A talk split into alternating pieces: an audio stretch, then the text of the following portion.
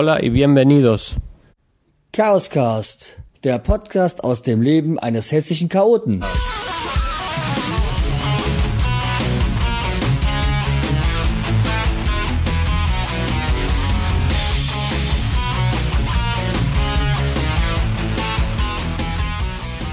Hallo und herzlich willkommen zur neuen Folge, zur neunten Folge des Chaoscast. Heute mit dem Thema DL, eine Liga zerstört sich selbst. Wie ihr ja wisst, bin ich Eishockey-Fan. Und ich hatte ja auch schon mal beim Deutschland Cup Special über Eishockey gesprochen. Heute ist mal wieder ein Zeitpunkt, wo ich mir gedacht habe, das muss mal wieder sein. Die DEL, die Deutsche Eishockey-Liga, ist ja Deutschlands oberste Liga. Ich bin auch regelmäßig im Stadion und schaue mir Spiele am Fernsehen an. Ich kann immer wieder nur den Kopf schütteln über das, was da so, ja, geboten wird, kann man nicht sagen. Was zum Teil gepfiffen wird und was so auch Entscheidungen von Funktionärsebene getroffen werden. Die DEL hat ja in den letzten Jahren nach und nach immer mehr Multifunktionsarenen bekommen, wo es dann auch hieß, ja, wunderbar, wir haben den Zuschauerschnitt äh, vergrößert und so. Und jetzt nach und nach ähm, nehmen die Zuschauerzahlen ab. Dieses Jahr ist mit der O2 World in Berlin eine neue große Halle dazugekommen.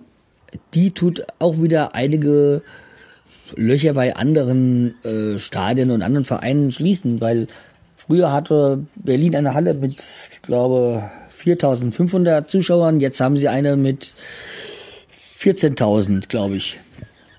Und in Hamburg ähm, sind es ja auch inzwischen schon alarmierende Zuschauerzahlen, die auch eine Arena, glaube ich, mit 13.000 Zuschauern haben und jetzt dann am Ende sich auch nur noch, ja, 8000 drinnen verlieren. Früher hat man ab Dezember keine Karten mehr für Hamburg bekommen, weil da ständig ausverkauft war. Und auch in Düsseldorf hatte ich vor kurzem gelesen, die eine neue Arena haben, eine auch wirklich nach meiner Meinung sehr schöne Arena, die allerdings von den Düsseldorfern nicht angenommen wird die auch äh, wirklich oftmals erfolgreich gespielt haben. Zum Teil auch attraktives Eishockey, aber die Zuschauer nehmen sie nicht an. Und da waren jetzt auch, glaube ich, vor letzter Woche oder wann das war, ein Minusrekord mit 3000 noch was Zuschauern in einer Arena von, ich weiß es gar nicht so ganz genau, ich glaube 12.000. Oder war es da 10.000 die neue Halle? Ich weiß es nicht. Aber auch egal, aber ähm, natürlich sehr enttäuschend. Ich habe auch neulich beim Surfen einen inter interessanten Artikel gefunden auf www.sportal.de DL Liga ohne Leidenschaft. Als ich diesen Artikel gelesen habe, habe ich gesagt, da habt ihr recht. In diesem Artikel geht es darum, dass ähm, die Liga immer mehr unter Zuschauerschwung leidet und dass viele dafür den fehlenden Abstieg sehen, ständig wechselnden Meisterschaftsmodus und äh, ja, so noch ein paar weitere Gründe. Dass das alles so schön und gut ist, auch ähm, teilweise stimmt. Aber was Entscheidendes betrachten viele gar nicht. Nämlich das ist die Leidenschaft und Emotionen wird dem Spiel geraubt. Eishockey ist ein Sport, der von geprägt ist davon 60 Minuten Action, harte Checks, ständig passiert irgendetwas, es fallen in der Regel viele Tore, das wird alles im Meer geraubt. Angefangen, oder weiß nicht, ob es damit angefangen hat, aber mit dafür verantwortlich war halt zumindest vor ein paar Jahren die Einführung dieser Null-Toleranz-Grenze. Das Nulltoleranz sollte bedeuten, dass Halten, Haken und Behinderung stärker gepfiffen wird und ähm, damit sollte bewirkt werden, dass die offensiv starken Spieler ihre Qualitäten besser ausspielen können, das Spiel interessanter machen und ein besserer Spielfluss zustande kommt. gebracht hat es eigentlich nur eins. Viele Strafminuten. Und verunsicherte Spieler, die gar nicht mehr wussten, was darf ich und was darf ich nicht. So man bedenken muss, wenn ein Spieler, ja, sagen wir mal, 32 Jahre alt ist und seitdem er vielleicht 16 ist äh, und im Profibereich es so spielt, kann der von heute auf morgen sich nicht ändern. Beziehungsweise ein Spiel ändern. Aber das haben halt die Papierkrieger am Schreibtisch nicht so beachtet. Zumal auch jetzt bei dieser äh, Null-Toleranz-Grenze, sobald ein harter Check war, war auch der Arm oben von Schiedsrichter und eine Strafe wurde angezeigt. Was heißt wurde? Wird. Nicht jeder harter Check ist ein, Stra ist ein Foul. Harte Checks sind erlaubt, solange die Schulter und der Arm angelegt ist und er die, das Eis nicht ähm, verlässt, beziehungsweise also nicht in, in den Mann reinspringt, ist das ein fairer Check. Nur die Schiedsrichter sind einfach zu schlecht, das zu kapieren. Und in diesem Bericht auf sportal.de sagt das auch Lisk, dass Spieler sich dem Schiedsrichter anpassen. Und das ist ja falsch. Spieler sollen sich nicht dem Schiedsrichter anpassen. Spieler sollen spielen, der Schiedsrichter soll das Spiel leiten. Der Schiedsrichter darf nicht im Mittelpunkt des Spiels stehen. Man hat bei den Schiedsrichtern das Gefühl, dass sie Körperkontakt gar nicht mögen. Also dass Spieler am besten nebeneinander herfahren sollten. Bloß keine Berührung, weil sonst muss er ja seinen Arm heben und eine Strafe aussprechen. Und die DL hat ja vor, ich würde mal sagen, zwei, drei Jahren mit Rick Luca einen amerikanischen Profi-Schiedsrichter geholt. Jetzt werden sie denken, viele denken, oh, Amerikaner, NHL, gut. Ja, für die, die äh, NHL war er ja zu schlecht. Also hat man quasi einen Schiedsrichter geholt, der für Nordamerika zu schlecht war und hat ihn als in Deutschland als Heilsbringer hergepolt. Der größte Humbug. Das ist so ein Schiedsrichter, er liebt es, ausgepfiffen zu werden. Ist es auch so, dass er nach meiner Meinung immer gegen die Heimmannschaft spielt. Er freut sich darüber noch, wenn er dann ausgepfiffen wird. Dieses Geld für diese Profi-Schiedsrichter sollte sich die Liga lieber sparen und es in Schiedsrichter-Schulungen stecken. Weil ein Schiedsrichter pfeift nicht besser, nur weil er das hauptberuflich macht. Entweder er ist unfähig und kennt die Regeln nicht und äh, sieht viele Dinge nicht, oder er ist gut und kann das. Aber er wird äh, sein, sein Wissen oder tut die Fähigkeit nicht dadurch, dass er das äh, professionell macht, ändern. Deswegen finde ich es auch Schwachsinn, wenn jetzt in der Fußball-Bundesliga darüber Profi-Schiedsrichter gesprochen wird.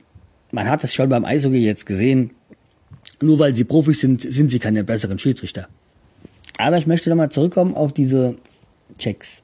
Seit dieser Saison spielt ähm, Jere Karalachti oder wie der heißt, ein ähm, finnischer Verteidiger in Hamburg. Und ähm, er war auch bei zwei Weltmeisterschaften, in, zweimal ins All-Star-Game berufen worden. Also einer, der schon gezeigt hat, dass er ein guter ist. Nur hat er in, jetzt nach einer halben Saison schon wesentlich mehr Strafen in der Liga geholt, als er in Nordamerika hatte. Er hat es in 41 DL-Partien auf 114 Strafminuten geschafft und in der NHL war er bei 149 NHL-Spielen 97 Minuten auf der Strafbank. Das macht in, im Schnitt in der DL einen Schnitt von 2,8 Strafminuten pro Spiel. In Nordamerika waren es 0,65 Minuten. Hallo? Die nordamerikanische Liga ist die härtere Liga. Aber das zeigt, dass die Schiedsrichter in der DL unfähig sind zu entscheiden, was ein fairer Check, was ein unfairer Check ist und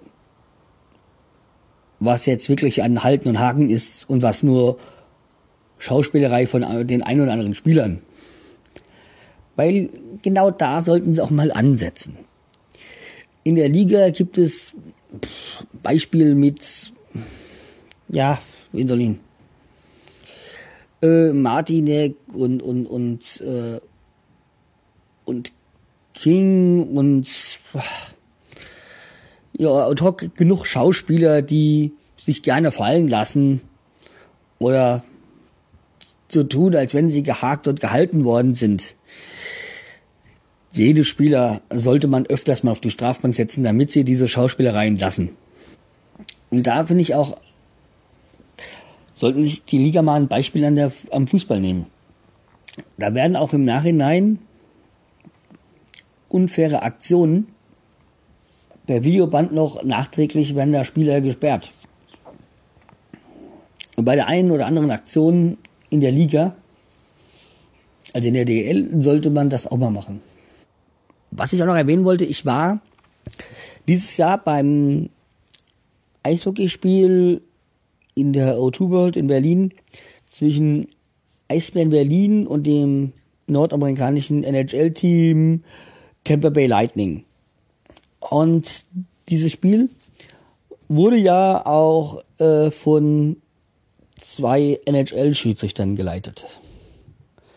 Und da habe ich mir gedacht, endlich mal ein klasse Spiel. Man hat auch gesehen, beide haben sich angestrengt. Die, okay, dass die Eisbären sich anstrengen würden zu Hause, wäre, war klar.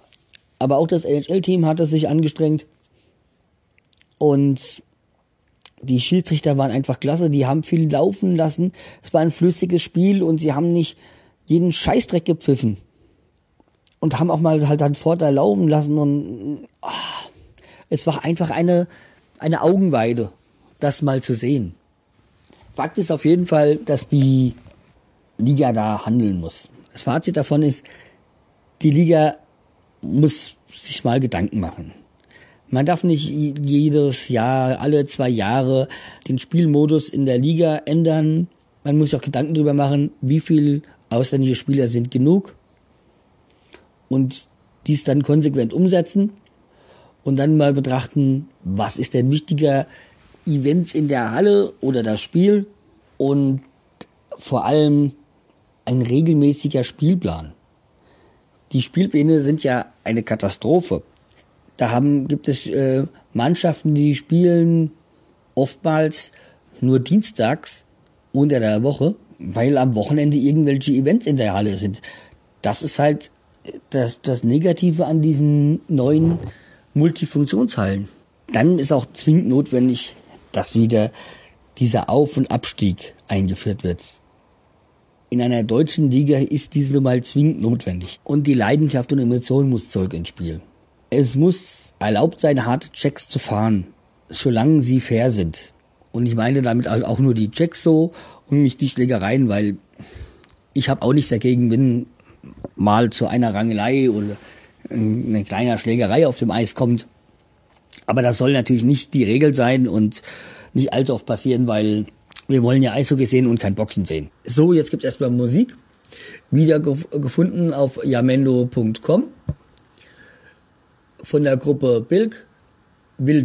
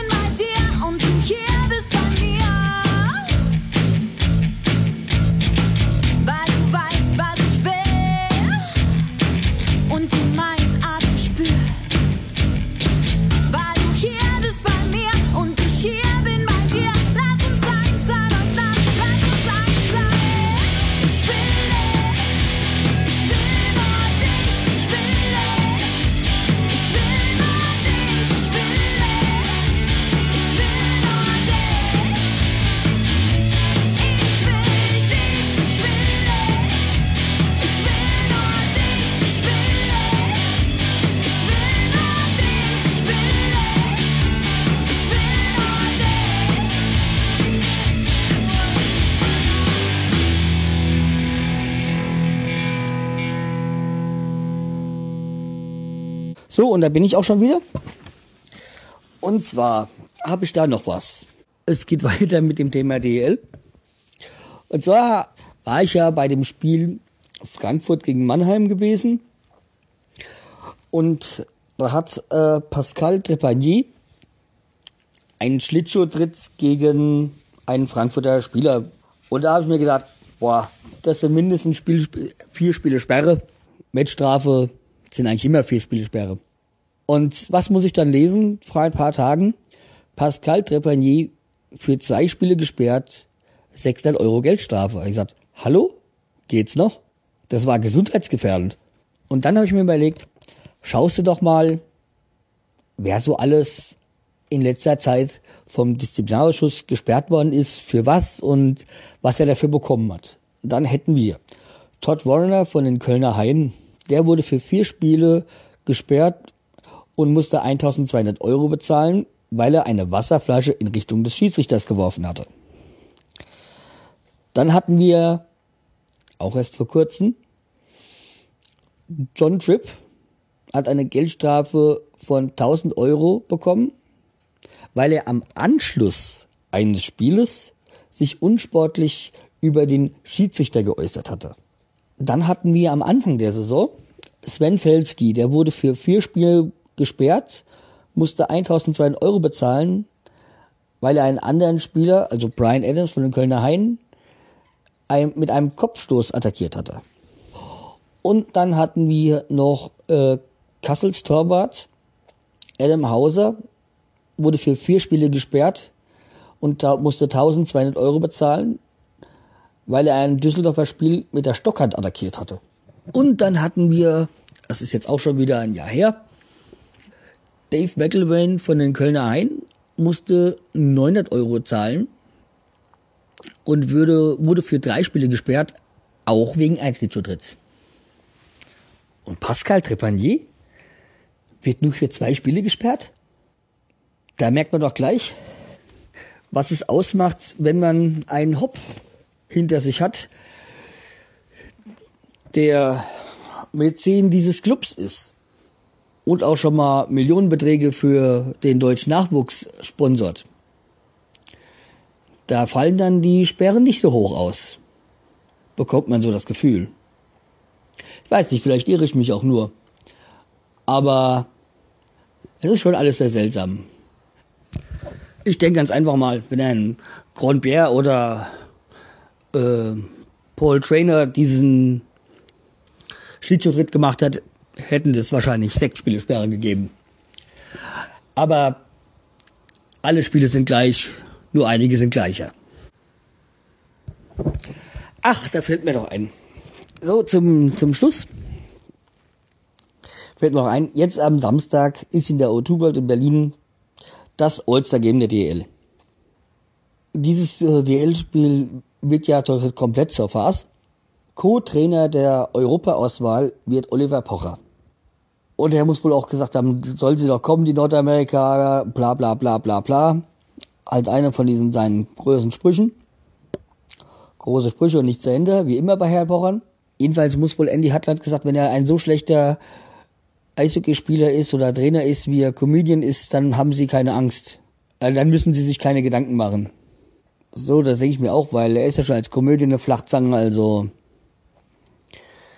ja, ich weiß nicht, was sich die Liga dabei gedacht hat. Also da gerät der Sport überhaupt in den Hintergrund und das Ganze wird, die ganze Veranstaltung wird zu einer Lachnummer. Ich bin da irgendwie schon froh, dass ich mir das nicht antun muss. Ich war ja letztes Jahr mal wieder auf dem All-Star Game, der war, welches letztes Jahr in Dresden war. Das Wochenende Dresden war ganz witzig und angenehm, aber das größte sportliche Ereignis war beim, bei den Skill Competition, wo beim Schnelllauf einer ausgerutscht ist und äh, drei andere Mitspieler umgerissen hatte. Das war das größte Highlight bei der, bei der ganzen Geschichte. Allerdings finde ich witzig, dass letztes Jahr Ian Gordon noch für die Nordamerika-Auswahl im Tor stand und diesmal für die Europa-Auswahl. Wie kommt das zustande? Seit diesem Jahr hat er den deutschen Pass. So, das soll es aber endgültig für dem Thema Eishockey für heute gewesen sein. Noch eine, noch ein kleiner Hinweis. Ich werde wohl nächste Woche die zehnte Folge herausbringen. Aber wie das danach, ähm, wann, aber wann die elfte rauskommt, das kann ich noch nicht sagen, weil ich die Woche drauf in die Klinik muss. Ich muss am Auge operiert werden und dann ist ja Schonung für mich angesagt. Wie das dann, wann dann die nächsten Folgen kommen, steht noch in den Sternen. Es wird dann wohl ganz auf meine Heilungsphase ankommen vom Augen, wann ich wieder die Augen anstrengen darf. Beziehungsweise wie lange mir Ruhe verordnet ist. Weil aufnehmen wäre nicht das Problem. Das Problem wäre das Schneiden und Einstellen und das Ganze drumherum. Aber ich habe vor, ein Operationstagebuch sozusagen zu führen oder und mal sehen, wie das Ganze sich da so entwickelt. Ob das auch Sinn macht oder ob ich das Ganze wieder verwerfe. Das muss man halt mal abwarten. Okay, dann wünsche ich euch noch eine schöne Woche. Wir hören uns wieder. Bis bald. Tschüss.